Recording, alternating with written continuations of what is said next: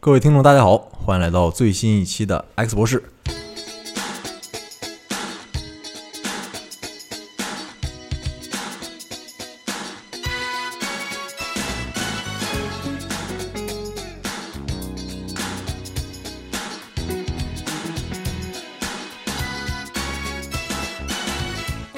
节目的重量嘉宾啊，润发同志，最近这段时间好像失踪了。其实呢，他去了一趟我们祖国美丽的西北青海省，参加了一个活动。什么活动呢？就是 First 影展。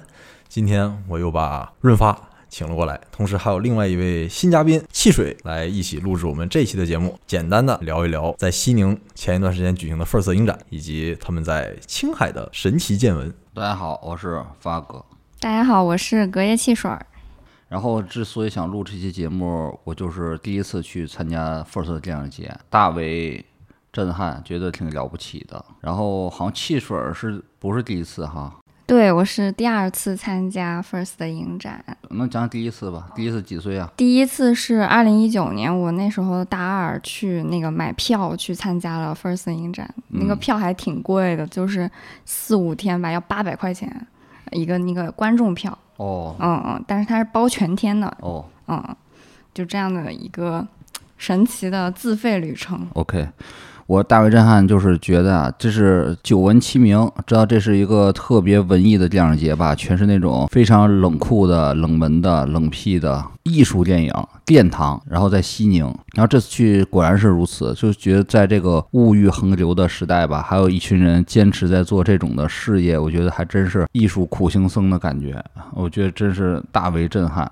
就就跟好像第一次去麦加的穆斯林一样，第一次去拉萨的佛教徒一样，就是非常震撼。我就没想到这么多的电影爱好者呀、导演呢，居然为这种不挣钱的片子这个疾走狂狂奔，然后大声疾呼，真是两个字，感动。发哥这次也算是电影的朝圣之旅了。其实我主要是想那个去趟青海那个 藏族区啊，去旅游旅游。然后正好听说咱们不受邀请了吗？我就跟那个主办方让他安排了两天电影，我也去看了看。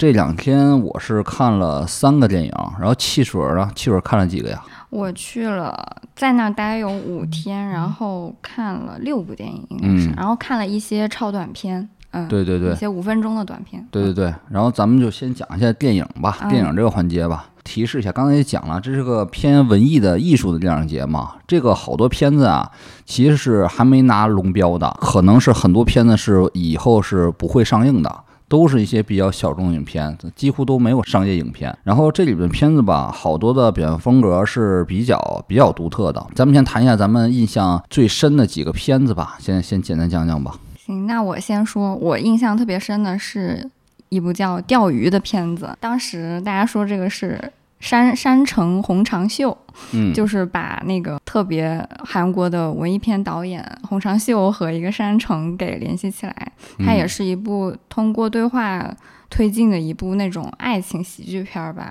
讲的是一个中年男人那个尴尬的爱情故事。我比较印象深刻的是，这个导演在映后说，他这个片子只花了三万块钱。就嗯还是两万吧，就入围了这个 First 的主竞赛。我觉得其实是很难得的。他那个片子就是声音非常灾难，然后画面也几乎没有调色，就原片直出，视听语言很可怕。哎，这是纪录片吗？呃，不是纪录片，是剧情片，哦，嗯剧情片。是一部就是那种特别有撒野那种风格的一个，哦，嗯，那你说这么灾难，你觉得你要是给你十万块钱，你能拍出来吗？十万块钱，啊，我肯定拍不出来，因为哦我没有他那个中年男人尴尬的那种 那种那个生活经验吧。但这不是 First 青年电影节吗？对对对，那他咋混进来的？可能就是有人引荐吧，哦嗯，，OK，看到了一种可能吧。就是说这个，那那说明这个电影节并不是全是青年主题是吧？还有一些中年主题哈，其实它是处女座，处女座。就是你的第一部作品，你只要是青年导演，其实都可以去参加。哦，他他有那个，比如说是处处女座的一个单元，也有比如说主题单元，就是以女性为主题的。嗯，然后主竞赛呢，就是不太不太限制，就没有那么多的限制，就是说它没有一个年年龄限制是吧？必须多少岁以下？主要就是青年导演嘛，青年导演那咋定义啊？这种四十岁算青年导演吗？三十五岁以下吧，我觉得是。你跟公务员一样，和大厂退休年龄一样哈。我觉得可能是就是我要从大厂被开了当导演，也参加不了电电影节了哈。也可以，只要是处女座嘛，人家有处女处女的处女的代言，这第一次拍电影。哦，那评委是不是光讲啊？第一次我什么拉起你的双手？这个不知道。那那那个评委是谢飞嘛？对对对对对对对，谢飞老师。谢飞，一会儿咱们聊聊谢飞。嗯啊，然后这个第一个片子，你好像介绍的并不引人注意啊，这个叫什么？第一个我都忘了，你就什么片儿？钓鱼是吧？钓鱼，对对对。对啊，你你说这个片儿什么视听效果糟糕，那为什么还印象深刻呢？它就是特别逗嘛，就是有一些那个对话喜剧是在影院看不到的那种特别生活化的喜剧，就是像因为我前一天看了那个 那个《独行月球》嘛，就沈腾的新片儿，你就觉得那种商业性的开心麻花式的喜剧和那种野生的喜剧是特别特别不一样的。那那这野生喜剧比比之这个刀哥虎哥何如呢？啊，这个 这个可能还是不太一样吧。就毕竟他是搬上了那个影展嘛，那个那个刀哥虎哥也进不去这个影展。行，嗯，OK。还是没听出来好在哪？你这个作为这个北戴河现在的主笔，现在这个形容一个片子，这形容一个片子，感觉好枯涩啊！感觉它是又糟糕又喜剧，喜剧让你是觉得好怪啊，但是还想再看一眼，这种感觉。行吧，你要这样说发，这灾难性的，这肯定票房零。灾难性啊啊！但是很受文青们喜欢。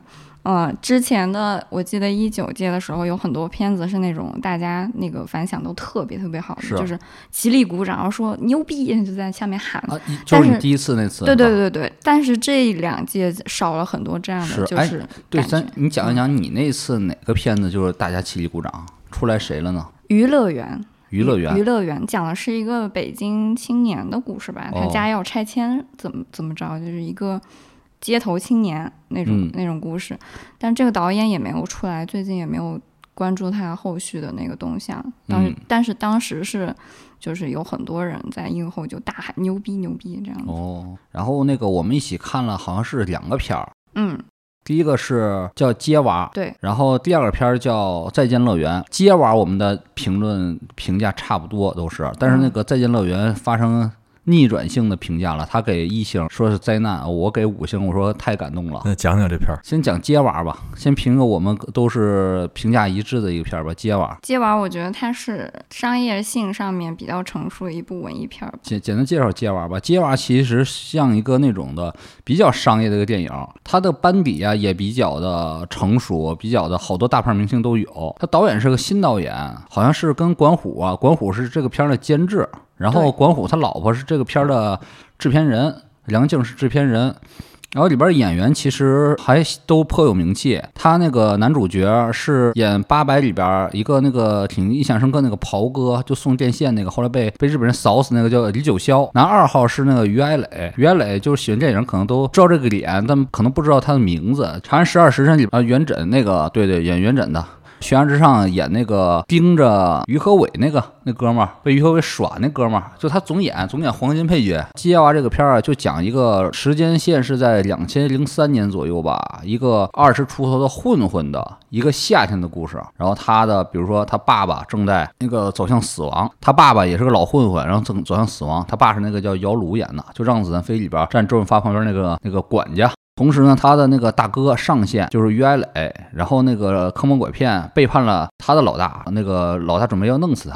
然后同时呢，他又爱上一个那个他老大老大的女人，是一个开纹身店的啊。就在这种啊感情欲望，然后暴力漩涡里旋转，然后旋转也没旋转旋转啥结果，就 是反正死了都，就 这一个片儿比比较商业，特别像那种的。前几年特别火那种的，什么川渝小犯罪片儿那种的啊，多线叙事犯罪片儿，然后节奏挺快的吧？节奏啊，节奏稍慢，是又偏文艺，还想里边叙事一下，然后没什么主要冲突，但是摄影啊，还有那个表演呐，特别赞。我觉得里边那个李九霄还可以，比较有荷尔蒙气质。嗯，但是我觉得演最好是于爱磊，应该这片儿直接就演于爱磊得了。就演一个县城黑社会得了。他要能直接拍于爱雷，我觉得没准能获大奖。说到于爱雷，我真是特别喜欢他，我觉得咱们应该有机会为他做期专题，因为我他几乎他哪个片我都看过，虽然他不太出名。我觉得他的咖位应该是跟王千源应该差不多，但是现在还远没达到。他的第一个片儿我就就就开始喜欢他，叫《夏日暖洋洋》，演一个北京落魄出租车司机，演特别好，特别喜欢这个片儿。于磊是真是影帝级人物，什么人都能演，窝囊废、土匪，然后特务、混混，是不是还演过这个《北平无战事》里面是不是有他呀？北平无战事有袁磊吗？这记不清楚了。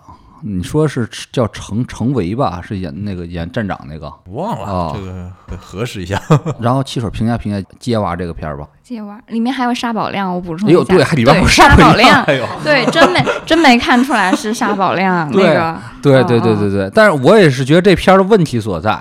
这片是一个重庆的偏黑帮片儿，然后演里边最大 boss 是沙宝亮，对，是沙宝亮。沙宝亮，我不能说沙宝亮老师演技不好吧，但是他一个北京味儿特别浓的人 出现在重庆，然后还非演个特别狠的老大，我觉得不太像。沙宝亮啊，特别适合那种含辛茹苦那种的北京出租车司机啊，老实厚道，我觉得还行，吃嘛嘛香，倍儿地道，还行。演那个重庆黑社会啊，着实有点儿吃力。吃力，然 后特别吃力，特像个国产那种的哈佛，非要跑这个青藏线一样吃力，感觉非常耗油。来继续评价吧。让我评价的话，其实我觉得这个导演他的野心有点大。如果把那个重心放在于艾磊这个中年失意的一个落魄黑帮身上，其实是很集中的。但是他那个就是分散了嘛，他的那个接娃这个名字，呃，分散到了五个人、四五个人身上，老中青三代，就是就分散了。所以他那个节奏看着特别慢，特别难受。是，但是他的那个色调啊、音乐都摄影特别对，都特别好，特别成熟。所以我觉得这部片挺可惜的，是，就是他的那个叙事实在是有点分散啊，真是这样的，真是这样的。我都为他看完就有点可惜，就觉得好像年轻导演啊都是第一部塞得太满。他如果稍作减法，就拍一个人，就拍于爱磊，可能真的会大放异彩。因为这片儿其实。本质上我觉得还挺有意思的，就是塞太多了，塞太多导致了这个剧情有点不明，有点不知道大家都为了啥在那儿冲突，好像都大家不是为了，不像在一个电影里边各干各的，没有一个主线。所以他这片儿可能最大的问题是缺一个好编剧，有可能吧，也可有可能是想塞的太多，但是也不错，也挺好的。我觉得这个。我还挺想问问这导演呢，下一部片想拍什么？我觉得他可能下一部片会拍的很不错的，因为真的挺有意思，有很多的亮点。但这片可惜也是在啊，这片可能早就拍完了，好像一九年就拍完了，那现在二二年还没上线呢。明显这是应该应该上线的片儿。现在这个结果呀，可能大家也挺挺压抑的。这片儿现在好多片儿拍了也不错，也不让上镜，还真是。挺难受，只能放到电影节上面露一下，露个脸。嗯，对对，是的。所以我们那个最后，我给这片儿满分五分，我给评四星。然后汽车好像是评多少分？我我是三星，三星。满分五分的话，我评三星。OK，那这片儿就结束了。哎，那说说你们两个争议特别大的那部片子。啊，我还有一个补充的，就是这个导演纳加佐，他其实拍了一部短片，嗯，这一年 First 的电影节主推的超短片，嗯，我觉得他超短片拍的比长片要好，嗯，他的超短片拍的就是天天宅在家的一个宅男和他的爷爷对话，爷爷在电视机里面说，别叫爷爷，叫领导，我在天上当官了，就是。就是一个有点黑色幽默的一部片子啊，这片听着好，哎，是吧？啊，我就喜欢这种。对对对，他这个这个这部片子叫《伶仃》啊，伶仃拍的就是他父母都去世了，然后爷爷也挂在天上当官了。我发现这个导演就是那加佐，这导演其实特别喜欢拍他父母双亡的这样的一种片子。是是，那片是挺丧的，那接完挺丧的。对对对，但那导演长得还还行，挺帅哈。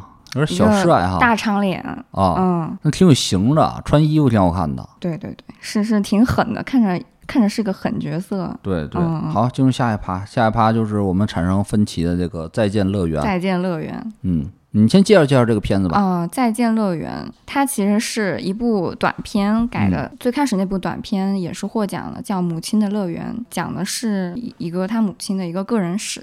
然后这个导演可能是获得投资之后，就把这一部短片就把它扩充成了长片。嗯这个长片就分为三个部分嘛，第一部分讲的是他的外婆，第二部分讲的是女友，嗯第三部分讲的就是他母亲，就是跟那个短片原来是类似的内容。整部片子讲的是三代女性的那种个人故事吧，或者是家庭史，我比较倾向于这样认为。嗯，嗯，而且这个片子的特点就是节奏奇慢。怎么说？有有人讽刺它是一部 PPT 电影。首先，它没有剧情，它全是人物的独白，像一个散文散文诗一样，然后再配上那个人物的画面我大概能感觉出来这个画面感了。啊，是是啊。PPT，所以好像讽刺这部 PPT 电影嘛，啊，就是这样的，就觉得这这这个电影是个幻灯片儿一样啊。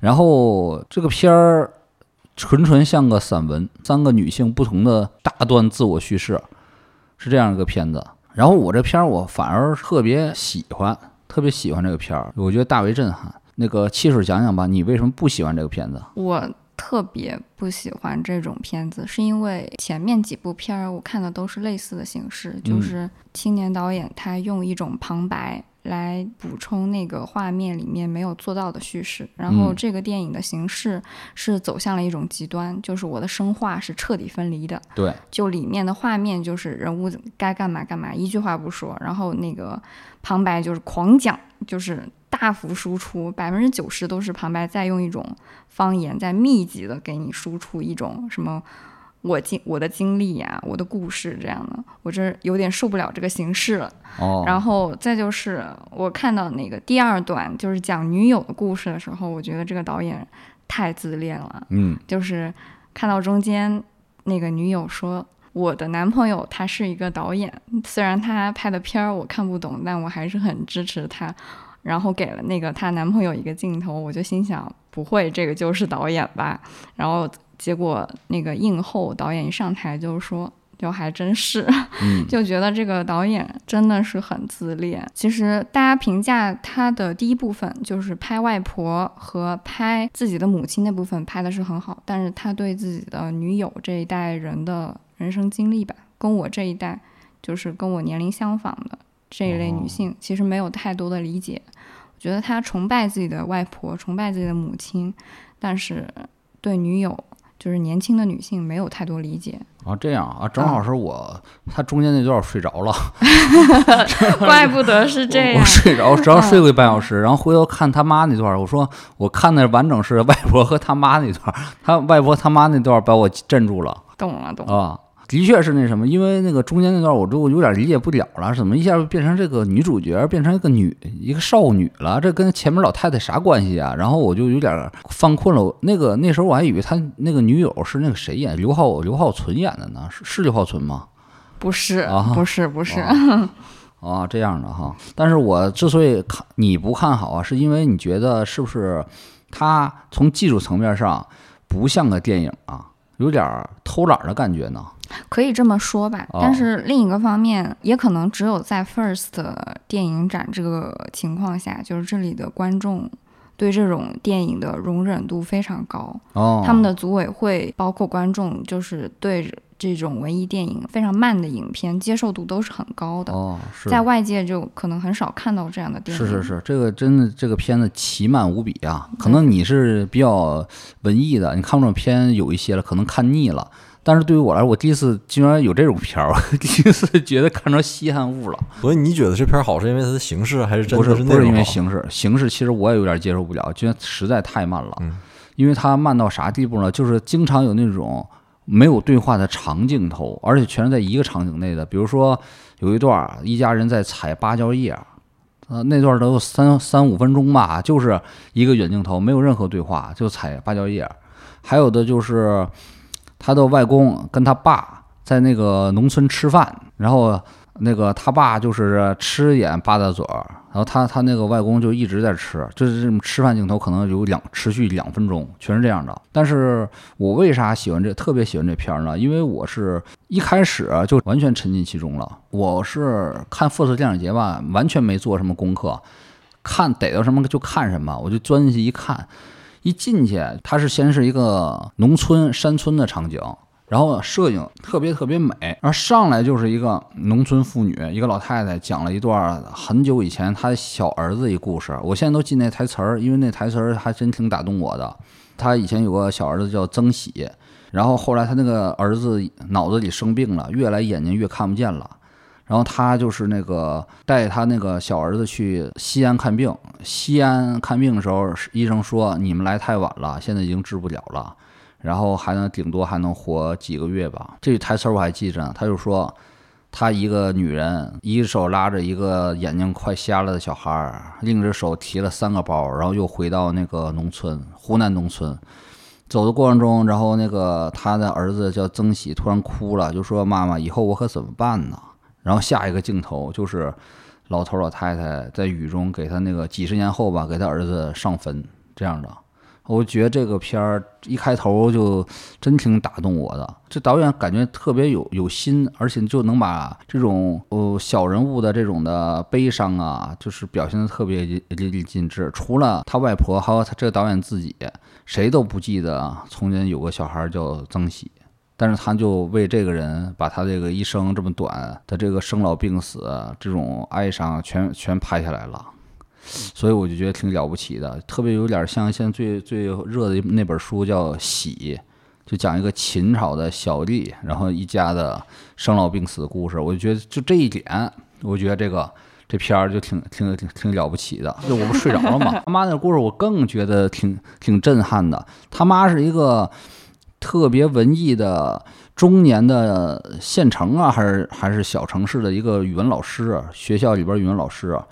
然后大篇幅是他妈那种细腻的想法，他妈和他爸的关系。什么？他妈说原来以为他爸是一个不一样的人，他总幻想他妈他爸会是个不一样的人，所以跟他结婚了。后来有一次看到他爸在一个破败的一个办公室里边，办公室里边一半全是那种坏了的公交车椅子。一半是那个一帮特别脏的工人蹲地上抽烟吃盒饭，然后他爸就蹲在其中，一下就觉得这个人让他幻想破灭了，是个很没出息的人。然后他妈也曾经想过，可能要抛弃儿子，抛弃家庭，跟一个曾经要好的、已经飞黄腾达去北京，应该也是个人物的同学暧昧。然后他妈又是断掉了这个想法，嗯，全是全是这种大篇幅的叙述，一个普通女性人生轨迹，而且拍的特别的美，我觉得整。整个观影就像个梦，就像一个你用了一个半小时把这个三个人的人生全都看完了，然后里边全是关于无常、生老病死、得失、生死这种感觉。这这导演虽然我忘了他叫啥名了，我觉得这导演挺敏感的，也挺有心的一个人。然后最最震撼是最后一幕，就在我来说好像是第第四幕发生了。他妈是老师嘛，中学一对那个年轻的学生也在这个小花园里边。然后他俩是有点窃窃私语，有点搞对象的感觉。他妈和他爸，还有他们家人也曾经在这个小花园走过，然后就定格在这对年轻的这个年女生了。然后说献给我最爱的人。然后我觉得这片儿。挺感动，我觉得这个至少我能看出来，这个片儿啊，这导演别无所图，就是为自己的家族写了个史诗。缩小号吧，百年孤独吧，虽然不百年，但是挺孤独的，真是这感觉的。然后最后这个结束之后，然后导演和他妈他爸居然上台了，然后我觉得这是这这片子第四幕，就真实就是现实发生了，打破第四面墙了。他爸他妈就是贼激动，然后我导演也是挺激动的。我觉得这对于他家族来说吧，那天可能是他们家特难忘一天。所以这整个这观影过程对我来说就是一次特别难忘的这个艺术品。嗯，但是可能对于汽水来说，他这种形式片看的比较多，然后他就觉得可能就是比较厌烦这种的感觉。对，嗯。然后我看完这片儿，我还挺感触。我觉得这个导演很有心，我觉得他挺有慧根的这个人。他拍这个片儿，其实就是讲佛教那些东西，轮回喽，最后无常吧，无常，生老病死。那天我还睡觉琢磨来着，我说以后我要是发个大愿拍一百个人出家故事，我还挺想让这导演指导几集呢。我觉得这这导演挺适合拍点宗教题材的，可啊，他拍商业题材我不好说，拍宗教题材我觉得绝对有一手。嗯，所以我还对他挺关注的。以后一会儿我查查他叫啥名，挺挺厉害的这个导演。哎，对，还有个八卦，那个第二段那个女女孩长挺好看的，那是他真女朋友是吧？是他女朋友。那他他挺有一手的哈。是真那个导演的相貌平平，但是他找女朋友是个小演员还是什么舞蹈学院的，反正有点 idol 那感觉啊。对对对，年轻青春靓丽的那种女孩，是嗯，特漂亮，是嗯。然后我没想到那个剧中那个男生还真是导演本人，因为显得特别呆。是啊，是特别呆，里边有好多的中间那个的确挺尴尬的，就是有那种显示这个导演不爱说话，男朋友不爱说话，经常是有那个长镜头都没有对白，就是女朋友跟他的一个友人外边吃北京啊这种的比较亚逼地方吃什么薯条蹦迪去了，那男的一直旁边站着是吧？一直在那罚站，尴尬尴尬的男性是啊，而而且这个片儿好像男的没说过一句话啊，你有这感触吗？啊，是他的父亲也是沉默的，全全片没出一句话。但我觉得他爹演特好，他爹把那种老实巴交、一辈子没有任何爱好那种的中年男人演的特别好。女性之声这部片子就是，然后女的哇啦哇啦狂说，对对对，男的一句话不说，都在罚站。是是是啊，那这还不女性啊？多女性主义啊！确实是吧？对。然后在现场也是他妈狂说，然后他爸在那儿，亲爱的领导们，你们好，然后就不说话了，你知道吗？是的，是的。对，亲爱的领导和年轻的艺术家们，你们好，然后就不说话了，就。是的，是的。嗯，但这个这个片儿啊，很可能啊没有上映渠道，因为这片儿实在太文艺了，没有任何的商业可能。如果对这部片儿感兴趣的，真是可惜了，可能看不到这个片。可以给这个导演发邮件。问问能不能要要一个那个资源？这导演还真挺不容易的。最后那个显示剪辑是他一个人剪的，一个人剪了一两年这个片子。然后现场好，的确有人提问，也是说他这个片儿有点质疑这个片儿。我就心里说，质疑这不啥呀？要不你拍一个 啊？要你拍一个，说这没用的可就啊。哎，我要有钱了，我就供养这个导演，然后拍几个出家故事。然后我再看第三个片儿是个儿童片儿，叫《百川东到海》，你看了吗？没有啊，这部片我没看。啊，这片儿也挺绝的，这片儿我也挺喜欢的，打五分儿。又是五分儿啊，又是五分儿。因为我这电影节就是手特别松，我觉得都不容易，真的挺不容易。这啥年头啊？哎，有这精力，你搞点币去，跟孙雨晨似的骗点钱，那夸夸挣钱。现在谁你说能拍电影的人都不是傻瓜，这些导演编剧那都是聪明人，他们愿意干这苦力活。不赚钱还愿意拍这个？其实他们都是青年导演嘛，就是想出头，就是这是第一部片子，很多的都是。我觉得还是有追求的人，对，还是喜欢艺术。是的，是的，是的。这个时代多么现实啊！电影行业都完了，都已经彻底垮了，还总说什么资本绑架电影？那说资本现在正眼看电影吗？啊，电影是啥 高利润行业咋的啊？现在他们一不是傻帽，二也不是信息闭塞的人，他们选择一干干好几年还干电影，还干这种最冷门。的有情怀的为自己表达的艺术电影，我觉得他们我不不能给他们打低分，至少四分，拍啥都四分。那《百川东啊还是个儿童影片，那片儿挺绝在哪儿啊？是一个就讲两个小孩一天的故事，就是他们是大西北，好像是在。腾格里沙漠边缘的一个小山村都快荒了，一个小山村。然后那小男孩，他爸和他妈关系不好，他爸特别老实巴交，非要在那里边种树、种植物啥的。他妈在县城里边就已经快快离婚了，快感情破裂了。他去找他妈，然后他妈答应他去那个要带他去县里的水上乐园，就这么一故事，有点像西北版的哪个次郎啊？菊次郎的夏天，橘次郎的夏天啊。一样，但是那个主角是两个小孩儿，而且中间段还。偏魔幻了，已经就是特别飞。然后我觉得这片儿真是太好了。简单来看，好像是两个小孩儿就需要去划水的故事，但在我眼里，最后拍出一种神话的感觉，特别魔幻，我特别喜欢。里边细节我不能讲太多啊，因为这剧透了就没意思了。但是特别特别有意思，里边还出现了一个偏像一个神的人物，叫考神。考神？对，他是他们县里的考神，高考状元，考考进了北京还是什么的，名名副其实的神。真是神，然后在里边出，最后出现了，真是像神一样出现了，在一个特别空旷大礼堂，然后引领这个小孩又回到了沙漠，然后那个就说这个告诉他人生的道理，这个特别特别魔幻，特别飞，特别有意思。然后据说这个导演呢，为了拍这个片儿，好像是在大西北待了一年，待了很长时间一同生活。这片儿拍的也也特别苦啊，那俩小孩也特别可爱。我觉得真的挺完美的。这片儿不被大众看见，真是可惜，所以五分儿。然后这片儿你没看，你你，但你可惜了。但你听说过吗？这片儿听说过，听说过，这部片的那个评价挺好，啊，嗯在那个那口碑也挺强，是吧？挺厉害的。但是我最看好这俩片儿都没获奖哈，啥啥也没获哈。这一部是纪录片是吗？不是不是剧情片儿，剧情片这片，今年的剧情片大奖给了陈久美成列导演的一个和四个，嗯。他是万马彩蛋的儿子，嗯。然后这部片子也是万马彩蛋监制的，哦，所以就是一个 所以一个让大家呃心知肚明的一个嗯这我觉得这有点过度阴谋论了。啊，你问，比如咱们现在在场的那个咱普通观众，尼古拉，你了解万马才旦老师吗？看过他拍的一那文艺片儿，啊，是吧？嗯，你还算怎么样算了解的。我觉得这这个嗯怎么说呢？你说要金鸡百花里边有点门道，还我觉得还 OK。First，我觉得还还算是那种有一说一，有什么背景可言呢？你说呀，是吧？有什么？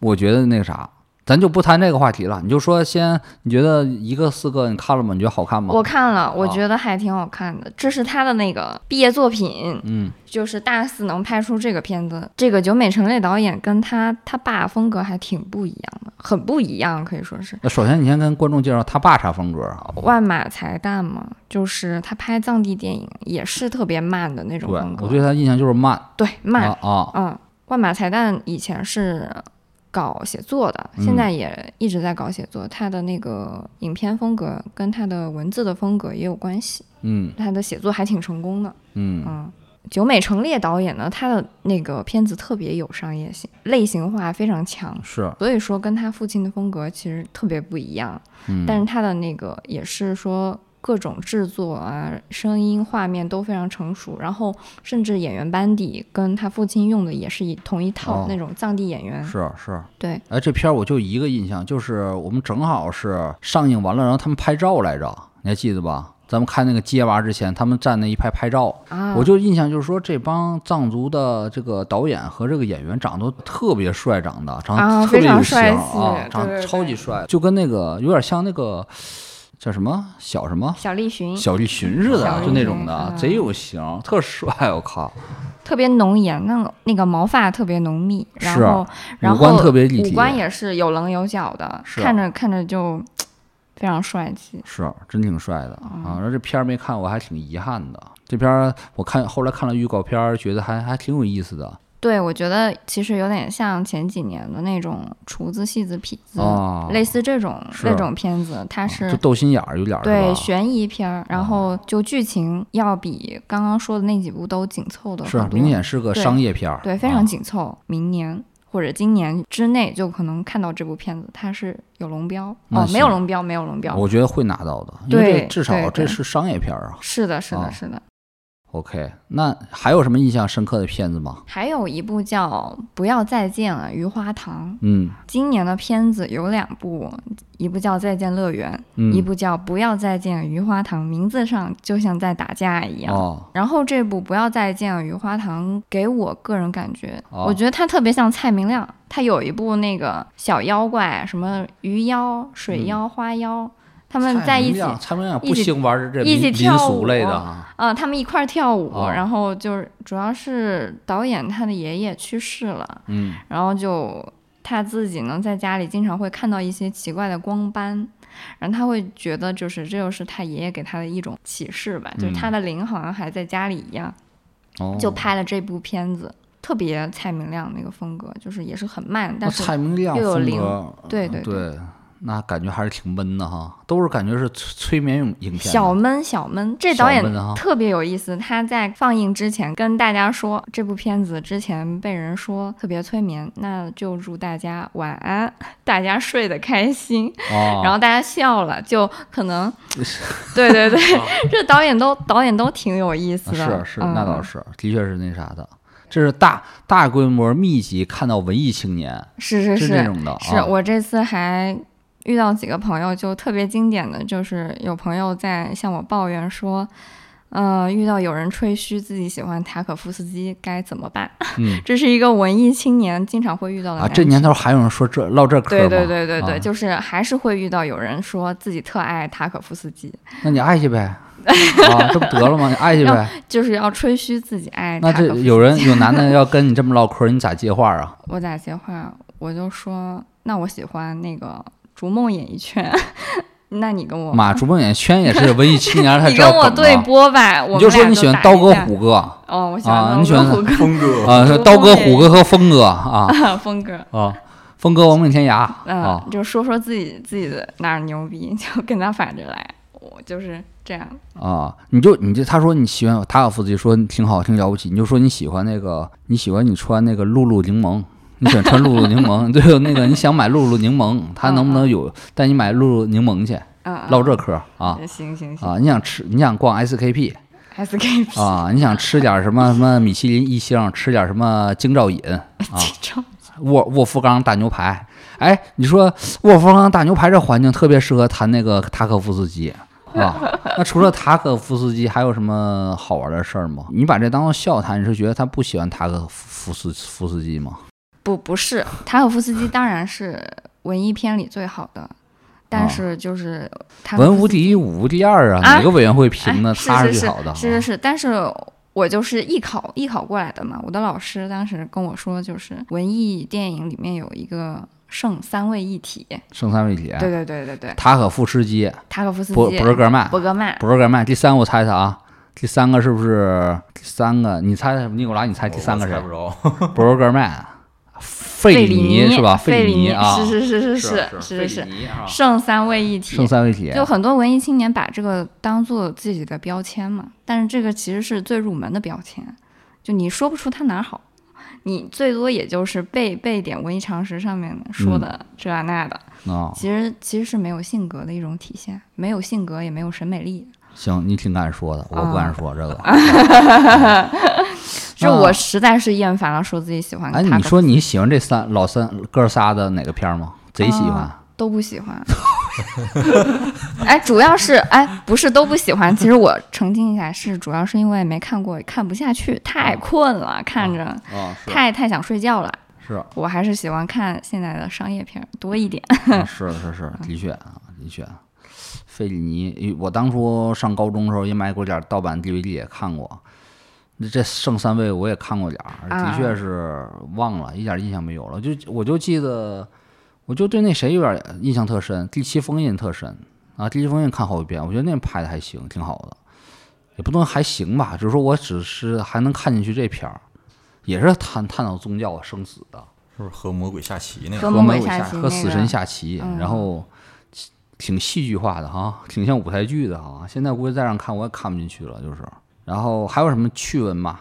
趣闻、嗯哦，就是闭幕影片的时候，啊，我当时是坐错位置了。嗯呃，坐到了那个特别核心的一个位置，就是大概第七排、第八排，然后中间那个地方其实是给他们电影节的那个投资的那些影视公司留的，嗯我没看到，我就钻进去了。嗯当时电影节有放那个伴手礼嘛，就是他们闭幕影片《四十四个色柿子》，这是一部讲那个艺术生美不是这个绕口令是吧？美术生，啊对对对，四十四个色四十四个色柿子柿子，对对对对，啊，这片儿这这上映了肯定不行啊，这没法宣发的我。这是蔡成杰导演的第二部影片，啊就是拍《北方一片苍茫》的蔡成啊杰、，就是小。寡妇成仙记。啊对对对对对，是这片儿挺好看的，这片儿特别好，你看过班，尼古拉？没有。这片儿特你你研究东北东北文化的，你得必须看看这片儿。好，回去看看。就是讲个农村萨满嗯，故事，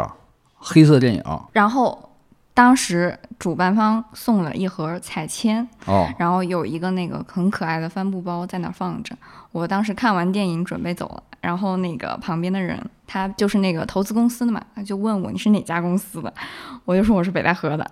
他说 这个别 别北戴河，这太吓人了，这对对对个啊，这个这个，他说这个包你不能拿走。我说为什么呀？他说这个包是我给我同事带的，你要拿你就随便再去找一个吧。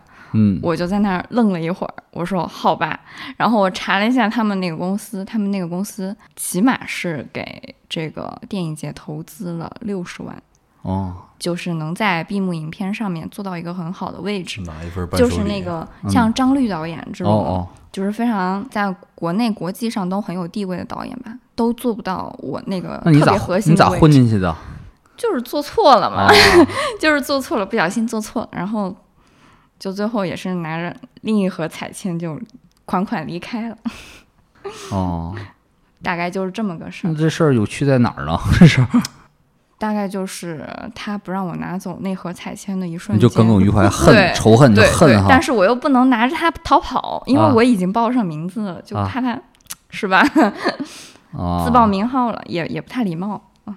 嗨，可以可以可以，就是一一件小事儿。我倒是挺那啥的，就是觉得热情度还还很高的，好多明星还真是去会看片儿的，还挺有意思的。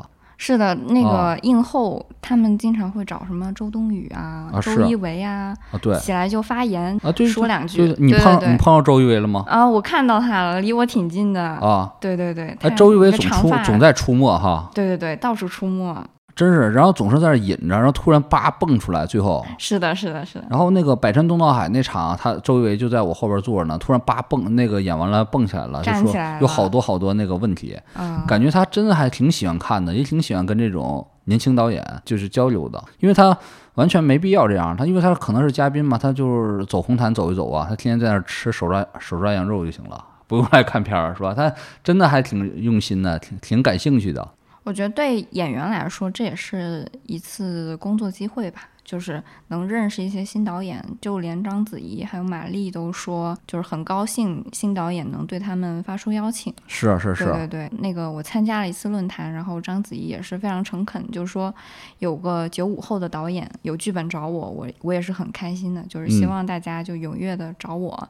这个样子就不要觉得我就是只能跟王家卫啊他们那种大导拍片儿的，我也是就是能诠释不同不同的角色吧，就他们也挺敞开的。是我觉得 First 特别好的一点就是大家都挺敞开的，是，从志愿者啊到导演，包括主持人，然后我们这些观众都是非常敞开的一种态度。的确的确是的确感到一种氛围了。对的确，大家不是在参加一个片儿场活动，是是真都是爱好和把这当一个专业和职业来面对的。说实话，比以前那种参加过的那种学术会议还那啥。好多学术会议学者过去就吃手抓羊肉的，但是他这回是大家是这个电影是真在讨论，这这气氛还真是有点象牙塔那感觉哈。嗯、嗯，但其实我参加前几年，我觉得前几年的可能大家经历的事儿不同吧，前几年的氛围也更好一些，更好一些是吧？对，更好。现在已经就是那个开始之前是 First 的他自己有剪一个短片嗯 logo 上面那个那个词儿，今年叫“此目即万象”嘛，嗯然后前几年叫 “Back to First, Back to Future”。嗯啊、那个短片剪的特别的好，就是那种，嗯，能勾起你对电影的热爱的那种感觉。嗯大家会看完那个短片，然后灯光暗下来就开始夸夸鼓掌，嗯然后完了之后也是夸夸鼓掌。就是其实鼓掌这个事儿，在国内的院线其实很难看到。啊，是的，对对对，就是这种一种鼓掌文化吧，就是特别尊重电影。是是是，的确，就是这这几个片儿，好像就有两个片儿，我遇见都是，呃，演完之后热烈鼓掌，嗯，都是热烈鼓掌，真是这样的。看来你是关注好几年这个很很长一段时间 Force 的电影节了哈，我是刚刚开始关注，刚知道这个东西是的，是的。啊。他前几年也出了挺多优秀的年轻导演。啊这个你介绍介绍，这个我还不太了解像。是辛玉坤，他啊拍了那个《新迷宫》，啊你知道吗？爆爆裂无声啊，对啊对对。然后还有那个像陆庆义，他拍了四个春啊，天，四个春天我也对，看过四，个春天，但是他的岁数好感觉不是青年导演了，他岁数好像蛮大了，都四五十了。那个是拍纪录片嘛？啊对。然后还有一些导演，像那个之前上了导演请指教的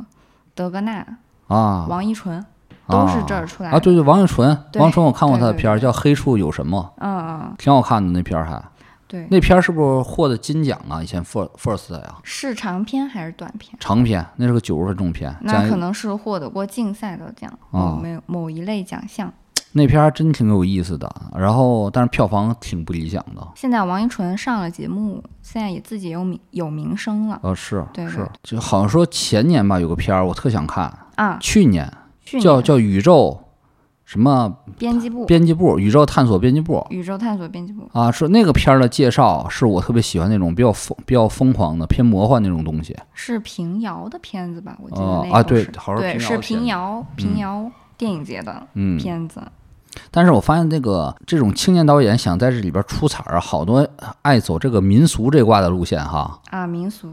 啊，其实我个人觉得更像走就是讲自己的家庭史，家庭史是，最多的个，人史，从自己的身上挖掘嘛，这是特别本能的一个行为。是是，但但能走到民俗那一步，我觉得都很好，都都是有点儿都是挺优秀的了。是是。是当然了，谁的第一部片子啊，或者或者说作品呢、都想讲个人的历史嘛，一是最熟悉，二是最有感情嘛。是的，是的，是的。嗯，但这个讲好讲坏还差不少呢，因为大绝大多数的人他没有特别离奇的经历，全是一首平淡的诗。你怎么把这个平淡诗写出花来，还是真是挺难的很难，啊！因为很可能这个好多人的人生有很多雷同相似的地方，就是俩字儿来概括：平淡哈。嗯，平淡的。民俗的话，以前中邪是不是 First 出的片儿啊？中邪好像是吧？是吗？好像是，好像是很久以前的，一一五一六年 First 的那个大奖影片很早很早。啊。尼古拉，你知道中邪这片儿吧？民俗恐怖片儿，有点像咱之前讲那个咒，有有一点点像，不知道。也是那个两个低低成本伪纪录片，对，两个那个拍片儿的人，拍片儿的人，然后那个好像去山东吧，他们拍个纪录片儿，然后偶然碰到山东那个有个巫婆，然后再做一些那个招魂儿什么的仪式，然后他们就开始中邪，就这就就这么这么一个故事，伪纪录片儿。啊，是第十届 First 青年影展的主竞赛，啊对最佳剧情的提名，提名片儿。然后那个这个导演命运特别崎岖，这个片儿好像拍摄才花了几万块钱，其中是两万块钱给那个演员治伤，因为拍这片儿把腰给磕坏了。然后这片儿七七万块钱拍完之后就得金奖了嘛，爆火。然后第二年就好像要腾讯把版权买下来了，要推上院线，然后宣发好像都已经做了，好像都广告已经都出来了，做的特别玄乎。然后马上要上映的前两天给咔砍了，不让上了。当时预估这片儿已经炒得非常热了，预估这片儿至少票房要大几千万这个级别的。这个导演马上要火，我现在都记得那个导演叫啥，叫马凯，马上就要火，然后咔就给断了。然后这个导演好像至今好像还没什么动静了，这都六年过去了。然后我就想起一个传闻嘛，这个拍这种片儿属于捞偏门儿，命格不够捞不到，啊，真是这样的啊。他好像是特别典型的这个反应了，捞偏门儿命格不到就不行，而且就捞偏门儿的人很少能赚着大钱。你看，任何的我我一会儿咱们过一阵儿要做那个，我要讲那个台湾那个灵异综艺史嘛，捞偏门儿永远发不了大财，玩灵异节目永远发不了大财。你爱好图一乐还行。而且你天生命格硬，咱们之前认识一个那个老板嘛，他命格就硬嘛，他是拍了一那个笔仙儿系列，都是他公司拍的，他就靠这个笔仙儿系列挣了一大笔钱，然后走向了主流影视，投资《唐人街探案》啥的，赚大钱了，是这种的。但是你要如果你命格不硬，你上来就拍民俗类的，玩鬼玩仙儿，你很可能把脚崴了。所以那个听到这个文艺那个工作爱好者想拍民俗类的恐怖的，你先去找一个仙儿，你算算你命格，八字儿不稳，先拍个人叙事；八字儿稳，你拍拍民俗都 OK 的，这样的是的，啊。你看那个拍《小寡妇成年记》，就我们刚刚讲那个片儿，嗯那片儿特有意思。那片儿就是讲东北萨满，然后东北萨满他是那个小寡妇，就是就是偏偏神鬼那一类了有点儿。然后是他一直是个弱势群体，寡妇嘛，然后那个村长啥的都想上他，然后最后他为了自保，你可以理解他编了一个故事，也可以理解他真的发生了，他就开始有那个顶仙儿了，上仙了，有一些预测呀、预言的能力了。然后整个片子讲这个一个黑色的一个故事。那这导演拍完之后，好像还挺挺火的，在文艺片儿挺火的。你看，然后也拍出第二个片儿了，四十四个四四字哈，也拍出来了 这是啊。然后你看那个哈喽树先生也涉及到了灵异啊、上仙儿这个，嗯，但是这导演好像拍完之后没什么动静了。哈喽树那个导演啊，那么牛逼的片子，这个导演没啥后续，这都是从玄学上大家值得令人反思啊啊！哎，那今年 First 影展有没有这种类似题材的？有一个叫“心想事不成”还是叫什么呀？时来时来运 不转，对，时来问运运未转，运未转。运未转也是讲一个东北仙儿的故事。然后我没看，我想看，但是时间赶不及了，没看着。然后这片儿好像也没啥反响哈，没有获任何奖，也没啥反响。对对，嗯，口碑还可以，但是嗯没有在那个奖项里面斩获什么东西。是是，的确是这样的。现在感觉拍民俗啊，也得有点花样。一是命格够硬，二是也有点花样这。现在老拍个那个仙儿啥的，已经大家看着也不新鲜了也。然后那个再讲讲看着什么明星了吧？有没有小见闻啊，看着章子怡了，啊？章子怡、周一围、周冬雨、袁嗯泉，挺多的。我记得特别清楚，去那个论坛看章子怡，我就看她那个手上戴的那个手表还是小首饰，特别闪，啥手表啊？看不清，看不清。啊用手机拍了几张照都看不清那是什哦么手表。我要是带了个单反，应该就能看清，嗯，跟那个索菲特大酒店那个水晶灯一样闪。你对所谓的大酒店 挺有挺有执念的，好像对都听你说好几回了。我我我我太喜欢那个水晶灯了。哦，那就是我的人生理想，就是那个水晶灯以后装修家里安一个。啊，对，啊，有是有少女梦是吧？啊，啊，五光十色的水晶灯，是太美了我倒是回来的时候坐飞机碰上海清了。啊！你又海清了，行，是啊，海清那个好像海清还挺爱参加 First 的电影展的哈。他那个最近拍那片儿好像就是拍了文艺片儿，对对对啊，是引入这引入尘烟尘烟，就好像就那个在 First 认识的导演的。呃，海清人不错啊，海海清人真挺好的。啊是他最近很多梗嘛，大家都玩梗，是吧？什么我在哪儿，啊，还有还有你是我的神什么的。嗯但他人人其实特别好，特别真诚一个人。是是他去参加《引入尘烟》的这个拍摄，花了一年多吧。啊，在那拍一年多呀，嗯，前前后可能差不这么苦多一年。，看着挺苦的对他要啊。前期前期在那儿体验生活嘛，好演哦员、先去体验生活，然后再进入角色，然后再拍，在那儿挺苦的。是是是，一看那个剧中的环境很苦啊，那是啊。是是是，你就是不说别的，作为一个女演员，她在那种环境护肤都很难护啊，多干呐，太干了哈。甘肃是吧？一天 喷两瓶水都不够，特别干。那对于这个，对于这个这个美颜如命这个女女演员，这种环境真是太太考验人了啊！啊，在那个电影里也是灰头土脸的，看不清看不出来是海清。因为为啥意识这点呢？我跟他坐飞机，他坐旁边那个那座一，上来他人家就开始补水了，面膜糊起来了。我突然想起他拍那个片儿的时候得多难呢，现实里很难补水啊嗯哈。是是是，很难嗯补水。然后还看到谢飞了。啊感谢老谢谢飞老师挺硬朗的哈，八十多岁了，特别精神特好，精神抖擞哈，对对对，挺那啥的感觉微微笑也非常灿烂。是是挺爱电影了，过来那啥的，人谢谢导确实精力旺盛，现在天天还在豆瓣上点评呢。天天刷呢。他他他家那个大大电视，对呃看但他那个豆瓣儿看片可快了，看了那个特别逗，他说这次来富士特影展，那个年轻点影片一律不评分儿，不不发表言论。太好了，太好了，那就是公平嘛，因为哦他是那个也是竞赛评委，是是是，对对对的确是这样的。然后啊，对，还刚刚说了，看到周一围了嘛，周一围总冒出来这样的，反正周一围也是个专专业观众吧，是觉得他真挺爱文艺电影，挺爱文艺。他演过吗？？演过《绣春刀》吧？这个这个应该不算算不了文艺，不算文 艺文艺片儿吧？啊，哎，我记得他好像演过一个什么警察，呃那演了挺多警察是。深牢大狱是吧？海 具体不记得啊，我看过那个，我初中看过这片儿，他演个小狱警，那时候好像刚出道，是啊是是是，演山西那边是吧？他应该也是演文艺片儿出身的，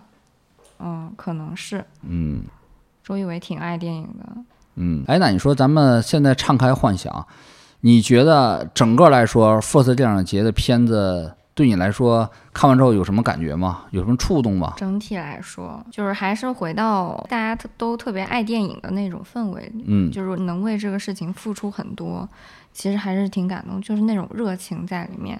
不是让你嗯表扬你开表扬会，我是说，说如果咱钱要够的话，弄个什么片儿能在里边拿个奖？那我什么片？我我是的确感觉挺感动，啊但另一方面，我觉得没有一个片儿给我镇住了。我觉得这个玩意儿太牛逼了，啊，太邪乎了，就没有那种感觉，顶多是感动，淡淡流泪。我觉得青年电影节的确没让我看到那股冲劲儿啊，是就那种特别狠呐、带着那荷尔蒙过来那种的，要把裤裆给掏露出来，狠不狠？就这种郝感觉。杰那种电影，早期郝杰也不狠呐，郝杰，郝杰不喜，我不喜欢，不喜欢郝我不老爱爱看那种农村片儿、炕头片儿啊，是是是，大土炕那种的。太就。我就说，我想看的东西是不是说否定农村、否定苦难？我说想看点那种有创造力的东西，比如什么叫有创造力啊？举个不恰当的例子，就那个《上帝之城》那种片儿，巴西那个，那个拍贫民区也苦吧，但是拍的特别有生命力。就感觉生命力不足，都是感觉是有点儿一个字儿少年老成，都都都这么老成呢？二十多岁回忆人生，有点那个佛经了那状态，怎么没有那种特别冲动那种片儿呢？冲动，明白。这次看 First 的片子，整体也是都是制作都上来了，制作制作精良，然后声音也好，画面也好，就对，是的确其实缺少那种冲劲，那种特别野生的片子确实是少了。是。所以我觉得这次钓鱼是挺难得，因为制作成本啊什么都特别野生，啊，呃，特别现成，是特别现成。因为现成中年人嘛，前两年这种片子应该还是挺多的，现在渐渐的少了。它的这个平台哎，你说咱们，咱嗯们怎么假设啊？咱有笔钱，怎么鼓的才能鼓得出一个比较猛的片儿呢？哎，我就觉得那个宇宙探索俱乐部那个介绍我特喜欢，但是我没还没没看过这片儿。特别飞，特别那个是啊，一个卑微的那个研究地摊文学飞猎探索，应该就是那个、啊，那个那个 其实有点疯的啊那种。主编，然后他们去找外星人，这一听这个剧情我就喜欢。那嗯，可能会拍的很烂，但这个这个设定就喜欢。我觉得你可以去找一个那种拍短视频拍的让你特别满意的那种导演，就是你觉得他的那个创意，我操，真牛逼，就是这种导演，不是，你去投资，我觉得首先先建立在一个嗯嗯，很很有意思的故事上。是的，是的。啊，这个什么叫好故事？我觉得，你看咱那个做媒体写东西，好故事，你三句话至少能介绍明白。一听，哎呀，这玩意儿太牛逼了啊，啊！你看，我跟你说一个啊，这个以前我写着玩的，你看这玩意儿，听这故事有意思吗？一个片儿叫《天空之城》，唯美吧？宫崎骏那个啊，对爱情故事，啊，《天空之城》啊，大约讲是一个科学家清华的研究出了一个反重力装置，然后不用再那个买土地了，这什么融创啊、万科啊啥的、万达呀，全都全都破产了。这些这些，因为这些科学家可以在北京的上空建造一个天空之城，在那儿直接建房子，土地变成免费的了。还挺有意思。啊，然后天空之城发生内讧了，跟太平天国一样。一波人说天空之城要是那个要妥协，要降落北京，自我摧毁；有一波是比较极端的，他们天空之城要飞离祖国，然后要飞往那个日本海。但是他飞到渤海海峡说，天空之城发生了那个天国之乱，然后那个坠毁在渤海湾里了。然后这个故事已经过了六十年，没人记得天空之城了。但是总是发现莫名其妙有好多那个咖啡馆命名为天空之城。是一个历史学家研究这咖啡馆的过程中，偶然发现了六十年前有科学家研究出了一个反重力装置，叫天空之城，就这样一个故事，怎么样这个我觉得可以拍成商业片儿，啊？是吗？五亿票房，五亿票房五，亿票房。我但是我最喜欢是刺杀将军的啊，嗯，刺杀将军的，啊刺杀将军那就是那种新裤子那种呃 cult 地下影片儿吧。地下影，然后野人也有爱，就是呃刺杀延禧有。爱里边没有逻辑，没有也没有历史典故 我脑子都那泛白沫了，我也失去 评分能力了。啊。行，那有空我见见那个富尔电影节那个那领导，嗯，他好像据说过来这儿来跟他唠唠，看我这四个片，我有四，还有好几个呢，还有个《寻龙记》，你知道吧？还有那个叫河北的诺亚方舟，还有一个片儿呢。啊啊！我倒是我倒是不图这个名利啊，这个对我来说没啥吸引力啊，因为这个图一乐，有机会给大家弄出几个把大家吓着的东西看看。因为我主要追求现在是一是金钱，二是宗教，这艺术是爱好啊。那就这样吧，那就在一片沉默之中，这个 会不会有投资人对发哥的几个我不需要投资人，不需要我不需要，投资人我不需要跟他们似的还参加创投会，我讲究这辈讲究自力更生。哦哦，我自己挣点钱，我投个几年，我自己打会儿票，自己闹一乐，零观赏，留给未来人来看，你知道吧？没准未来最爱研究这片儿的是火星的研究专家。珍贵一万年后，这个某火星那个人类学研究者啊，河北学地研如果说，怎么一万年前地球有这种片儿啊？这这这这什么呀？这是？太乖了，我觉得这就是行为艺术。这就是行为艺术。对，行，就先说到这儿吧。啊，好，那我们这一期关于 First 影展的节目啊，就到这儿。嗯，当然了，First 影展大家都知道，它举办地点在西宁啊。啊发哥除了去看 First 影展之外，还在我们美丽的青海这个小转了一下，哎，收获了不少见闻。这个下期节目，我们依然邀请发哥来给大家讲一讲他的青海见闻。嗯，好的，下次再见。下次再见。「